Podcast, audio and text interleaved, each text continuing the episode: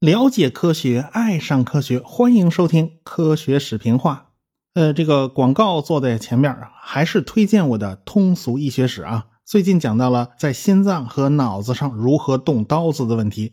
其实啊，这都要借助现代的影像医学，特别是脑子啊。要是没有影像医学的帮助啊，连在哪儿下刀子您都搞不清楚啊。人脑袋不是核桃啊，你不能一锤子砸开先看看是吧？所以影像医学解决了这个难题。有兴趣的话，不妨去听一下我的通俗医学史。相信您能找到啊，这都是老司机了嘛。咱们闲言少叙，书归正文呐。上文书讲到了科罗廖夫被冤枉了，被关进了监狱。那时候正好是大清洗的高峰期，被冤枉的人呢那多了去了啊。苏联第一枚液体火箭发动机的设计师格鲁什科也被抓进了内务部的监狱啊。这个进了监狱嘛，那不死也得脱层皮呀。结果这个格鲁什科呢就乱咬人，就把这个科罗廖夫给咬出来了。其实人家科罗廖夫还帮他说过好话，所以这二位呢就也就结下梁子了。这事儿啊后来影响到了苏联登月计划的成败。善于集中力量办大事的苏联，偏偏在这个问题上他是内部啊恶斗不止，白白耽误了大好的机会。这都是后话了。虽然这个科罗廖夫被判决要去远东的克雷马矿服苦役，但是他并没有直接被押送去远东，而是关了好几个月。因为这个时候啊，苏联在做人事上的调整，内务人民委员部啊换领导了，换成了拉夫连季·贝利亚。贝利亚虽然也是臭名昭著的锦衣卫头子，但是人家也是个优秀的军工生产管理者。第一件事就是把科罗廖夫给找回来。为啥要找科罗廖夫呢？因为科罗廖夫的老师图波列夫点名要这个人，所以这个贝利亚一问呐，这人哪儿去了？这底下的人就下去查呀，发现这个科罗廖夫啊已经上路了，去了远东了。说实话，俄罗斯面积太大了，远东某些偏远地区，你坐火车去都得走俩礼拜，沿着西伯利亚大铁路一直走。我猜呢，他会走捷径，走中东铁路，也就是从满洲里进入我国东北境内，穿过东北，从绥芬河出去，重新进入俄罗斯境内。这条铁路呢是清朝末年修的，因此最开始呢叫东清铁路，清朝境内的东方铁路嘛。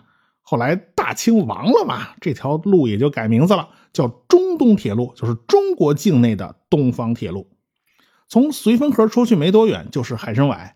从海参崴上船，跨过鄂霍次克海，到了马加丹州这个地方呢，就是鄂霍次克海的最北端啊，旁边就是勘察加半岛，这就是一个标准的苦寒之地。一九三九年八月，啊，科罗廖夫就到达了目的地，开始在这儿劳动了。因为营养不良啊，他得了坏血病。他们这儿啊，冰天雪地，估计就是吃不上蔬菜，所以呢，缺乏维生素 C。而且呢，这科罗廖夫又被暴打了一顿，他连牙齿都被打掉了。啊，这才是十一月份的光景，这冬天呢还长着呢。就在这个时候，上边的命令终于发到了科罗廖夫服苦役的地方。那么他还需要从水路上先走一段啊啊，回莫斯科呀，他得先坐船去海参崴。啊！结果这艘船上呢，装的全是犯人，那个地方基本上全是犯人啊，不会有什么普通老百姓的。结果这艘船呢，在大雾之中就迷航了，在日本附近触礁沉没了。结果这个船上的犯人基本死绝。好在科罗廖夫他没有赶上这班船，所以这是不幸之中的万幸啊！要是他真的上了这班船，那以后也就没有苏联航天事业的顶梁柱了呀。所以呢，科罗廖夫就滞留在了马加丹的港口，他只能够靠打零工赚点生活费啊。他还会修个鞋，给人钉个掌之类的，手艺还不错啊。就在港口熬过了整个冬天。鄂霍次克海每年呢有二百八十天是冰冻的啊，冰雪消融的这段时间呢，也往往会大雾弥漫，所以只有等到天气彻底暖过来了，才能走船。所以科罗廖夫只能等等到春天来了。啊，另外一艘船就把他带到了海参崴，从海参崴坐火车到了哈巴罗夫斯克，也就是伯利。啊，在这儿给他治了病，养了一阵子，等他缓过来了，就被押回了莫斯科。这一次啊，判决他八年监禁，但是这次待遇完全不一样。啊，他没有去远东的苦寒之地。科罗廖夫被人家押到这儿，押到那儿，他也是一头雾水。等到了地方一看呐。哎，要不是周围那些带刺儿的铁丝网啊，这地方还真就不像个监狱，它像个工厂。结果这克罗廖夫就被带到了食堂，等着他的是老领导图波列夫。扭头一看，后边还有认识的人呢，那不是米亚西谢夫站后边的吗？再往后看，那不是佩特利亚科夫吗？这二位后来都是出名的设计师哦。再往后看，又有一大串脸熟的同事。哦，原来苏联最优秀的航空设计人才全都进了监狱了。这个托波列夫啊，被人诬陷里通外国，向敌对势力泄露了飞机图纸，所以他也就被抓进来了。那斯大林当然是明白啊，他是怎么回事这个人呐，千万要留下，这个人未来会拯救苏联。哎，斯大林这话说的还就不假哟。所以呢。啊，那个贝利亚，当然他也就不会什么暴殄天物，让他们去干体力活啊，这种事儿哪哪能这么干呢？当时国际形势已经非常严峻了，因为波兰已经亡国了，战争已经迫在眉睫啊，苏联自己也不安全，这些人都是宝贝啊，当然是好吃好喝养起来，让他们在监狱里组织了一个设计局，开始设计一种轻型的轰炸机，也就是图二轰炸机，这是一种双发的轰炸机。航程能有两千公里，最大起飞重量呢大概十吨多，速度呢能到五百二十公里一小时，能挂三吨炸弹。这个型号飞机啊，在一九四一年首飞，在后来的卫国战争之中啊是大显身手。我国呢，在一九四九年买了三十三架，后来呢也参加了抗美援朝，还有参加了解放一江山岛的战役。这一次呢是解放军第一次。陆海空三军协同作战啊，那当然就少不了这个轰炸机的参与啊。那什么扯远了，我们还是扯回来啊，说图波列夫，图波列夫对这件事嘛，当然功劳很大呀，他是总设计师啊。后来图波列夫就被放出来了，恢复了一切荣誉啊。这个斯大林后来还向他道歉，这都是破天荒的一次啊，他也是唯一的一次。但是其他人呢，还在监狱里继续工作啊，这种监狱生活环境还不错。工作的地方和一般的办公室也没什么两样，只是下了班以后啊，你得回有士兵把守的那个营房睡觉啊，你不能老婆孩子热炕头，这不行。那几个人呢睡一间屋，大家呢还能讨论点技术问题啊，但是你想念老婆孩子肯定是难免的嘛。其实，在当时的内务部下面设有好多个这样的部门啊，也就是设有好多个这种监狱里面的设计部门。啊，格鲁什科呢，境遇也差不多。他在喀山负责一个火箭实验小组，他还在研究液体火箭发动机。后来，这个克罗廖夫呢，就申请调过去和格鲁什科一起工作。两个人其实心里有疙瘩啊，但是呢，克罗廖夫更喜欢火箭，所以呢，你你只能先把个人恩怨先放一放。当时苏联的很多机构呢，都开始分散向内陆转移，所以呢，图波列夫就去了鄂木斯克。呃，格鲁什科呢去了喀山，这都是战争所迫。苏联卫国战争啊，是一九四一年六月二十二日开打的，德国人一路进攻，然后兵锋直指莫斯科。当时很多机构呢都疏散了，使领馆呢都去了伏尔加河上的古比雪夫，也就是后来的萨马拉。还有呢，列宁墓里面列宁的遗体呢也都迁走了。斯大林倒是没走，一直留在莫斯科，一直到了一九四二年。苏联人在莫斯科城下顶住了德国人的进攻，打赢了莫斯科保卫战，这好多机构呢才搬回来。所以当时来来回回搬了好几次家。德国人总体来讲，当时还是节节胜利的，在莫斯科城下只是首次受到了挫折啊，但是他们还是掌握着战争的主动权。但是屁股后头这个英国呀，实在是个隐患啊。当年德国就是想登陆不列颠啊，但是愿望落空了啊，这才掉过头来入侵苏联。但是英伦三岛上的大型轰炸机啊，始终是个威胁。当时德国的雷达系统还是很烂的，不能提供可靠的早期预警。等到发现呢，英国人的轰炸机都摸进了家门了，这个德国人才着急忙慌的起飞战斗机进行拦截。人家轰炸机飞行高度是很高的呀。德国战斗机要想拦截嘛，得花好长时间才能爬到那个高度。等你爬上去，那黄瓜菜都凉了。所以呢，德国人就热切期盼能有一种快速灵活的截击机去拦截这些个轰炸机和侦察机。要想提高爬升率啊，靠活塞发动机呢够呛。所以德国人就盯上了新研发的火箭发动机。这个想法。一直发展下去，最后就导致了 Me 幺六三火箭动力截击机的诞生。不过这种东西呢，没有发展下去啊，那个缺陷太多了，航程太短，也就是冲上去打一个回合，基本上就没油了。然后呢，就就得靠滑翔滑回机场啊。你也看得出来，德国人当时对这种新潮的玩意儿有多重视啊，太喜欢这新鲜玩意儿了。德国人很早就对火箭非常重视了，军方和布劳恩开展合作嘛。但是军方的试验场就在柏林附近，很快就不够用了。布劳恩后来回忆那段时光啊，他说附近在实验重机枪，一旦开始测试，他就没办法计算，他只能顾得上用手堵着耳朵，那枪声太响了。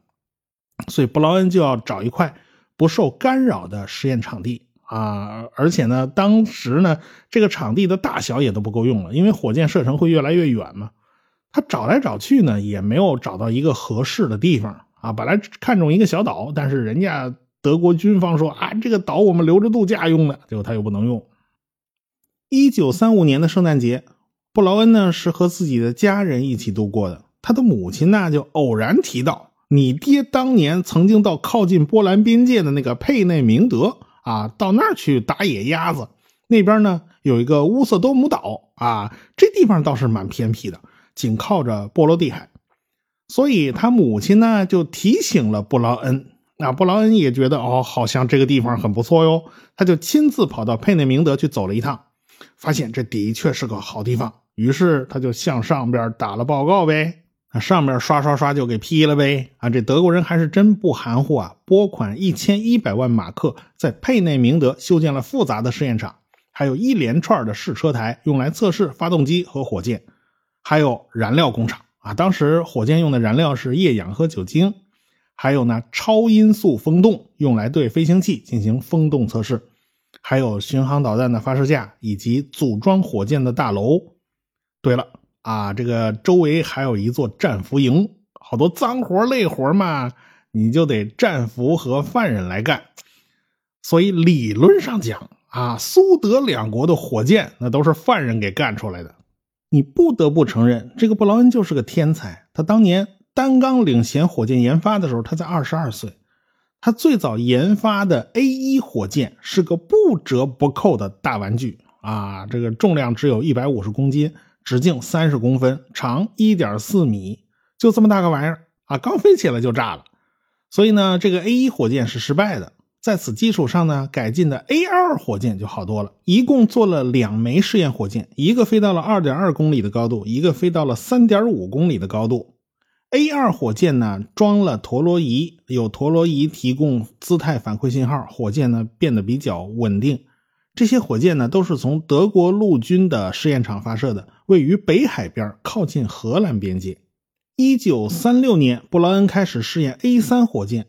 这个火箭是要装惯性导航装置的，这样的话，火箭才能够变成导弹。发动机的推力呢，达到了1.5吨。佩内明德试验场建成以后呢，A3 火箭就挪到佩内明德进行试验了。但是 A3 火箭几次试验都是失败的。布劳恩分析啊，可能是惯性导航系统不太成熟导致的。后来呢，就把 A3 火箭修改成了 A5 火箭。说白了，这个 A5 就是 A4 火箭的缩小版。A 四火箭的发动机推力啊有二十五吨，这是一枚实用化的大型火箭。在此之前呢，咱得做个缩小版的模型啊，咱得实验试试。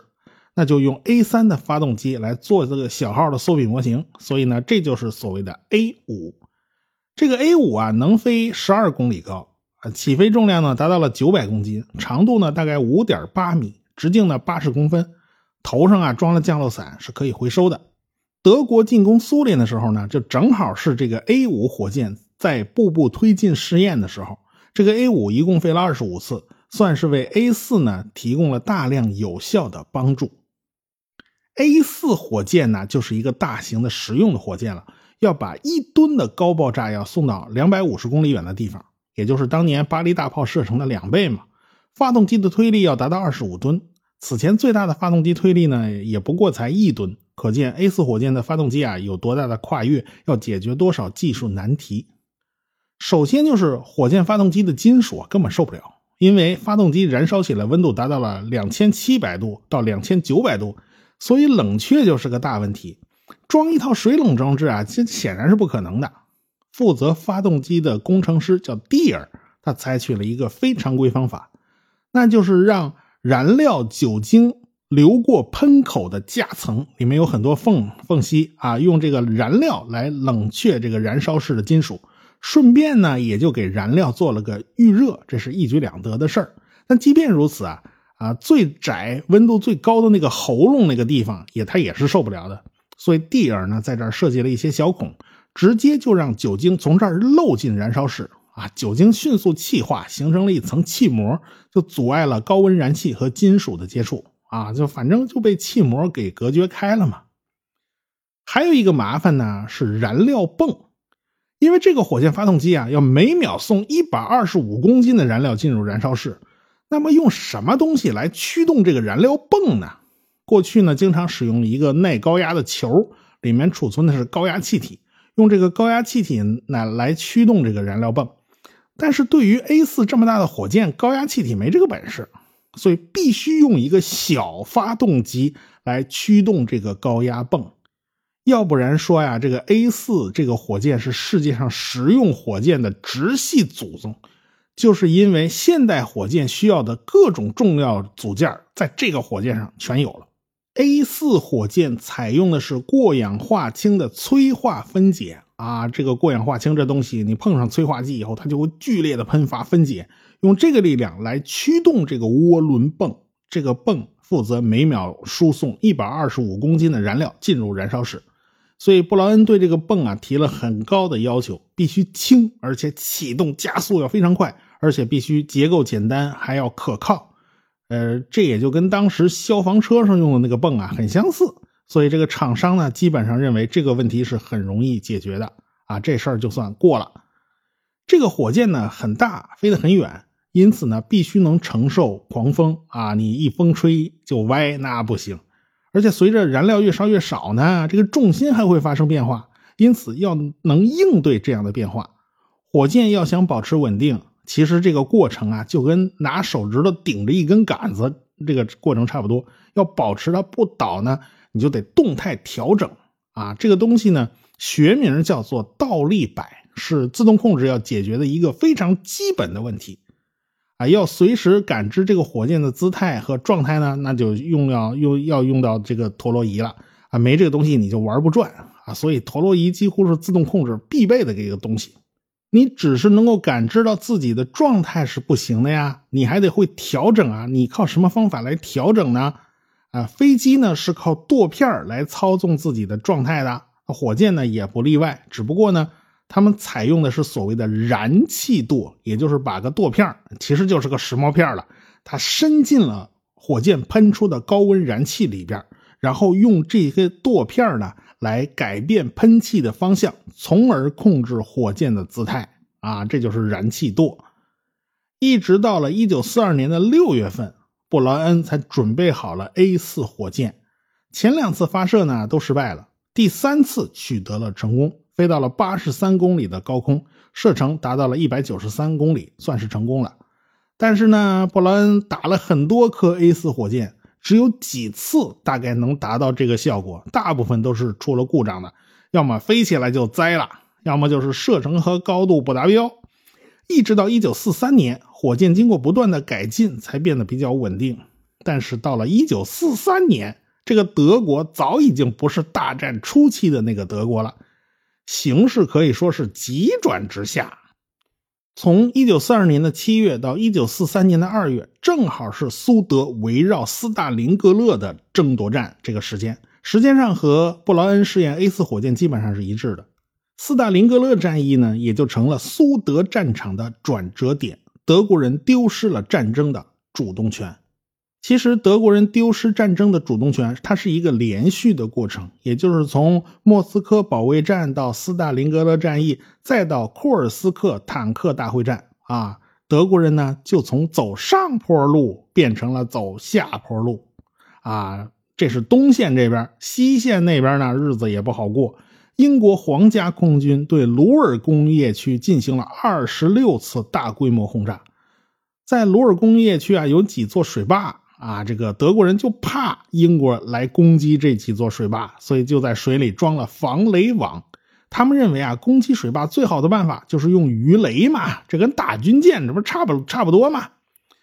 啊，英国人就得想办法呀，这绕过几层防雷网啊，他就想出了一个绝妙的办法，用圆柱形的巨型炸弹挂在兰开斯特重型轰炸机的肚子上，利用马达带着这些圆筒啊，这个炸弹呢倒转就开始倒转，然后超低空飞到水库上方。贴着水面把这些个圆筒炸弹扔下去，这些个圆筒炸弹就会在水上打水漂，它蹦，正好是跳过了德国人的几道防雷网，最后撞到了水坝边上啊！撞上去以后，这个圆筒就停啦啊，它不会打水漂了，它就往下沉呢，沉到水里，沉到一定的深度，这水压装置就触发了炸药，贴着水坝的墙根爆炸了，这一下水坝就垮了。英国人在国内测试了很多次，哎，觉得这种方法是可行的。但是真的到了德国鲁尔工业区去炸人家莫内河谷大坝的时候，啊，这大坝是真结实，挨了六颗圆筒炸弹才被炸开了。结果一夜之间，鲁尔区有三座大坝被炸开，整个鲁尔啊，这个就一片汪洋了，下游啊淹死了一千六百多人。其中六百多人是德国人，剩下一千人都是苏联战俘。哎呀，这可要了命了！你这淹死苏联战俘，你不知道这斯大林会怎么想啊？当时呢，希特勒已经有点打急眼了啊，这个形势看来是不行了，他就把宝玉全都压在了三种新式武器之上。你别说这三种新式武器，未来都是衍生出了庞大的族群的，那这毫无疑问是祖宗尖啊！A 四火箭毫无疑问就是弹道导弹的鼻祖，梅塞施密特二六二喷气式战斗机呢？那这就是未来喷气式战斗机的先驱嘛？FI 幺零三那就是巡航导弹的雏形。但是这几种武器在当时都不是太成熟啊，经常就在关键时刻掉链子。这个元首啊，就把负责火箭研发的多恩伯格给叫了去了，就问他。